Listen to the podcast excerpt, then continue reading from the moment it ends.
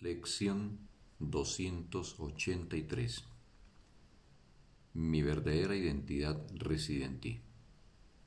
Padre, ¿por qué una imagen de mí mismo? Y a eso es a lo que llamo el Hijo de Dios. Mas la creación sigue siendo como siempre fue, pues tu creación es inmutable. No quiero rendirle culto a ningún ídolo yo soy aquel que mi Padre ama. Mi santidad sigue siendo la luz del cielo y el amor de Dios. ¿Cómo no va a estar a salvo lo que tú amas?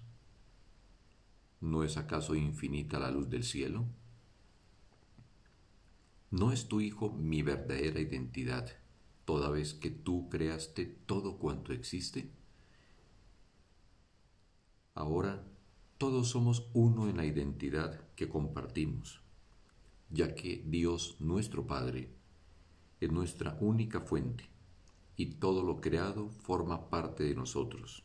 Y así, le ofrecemos nuestra bendición a todas las cosas y nos unimos amorosamente al mundo, el cual nuestro perdón ha hecho que sea uno con nosotros.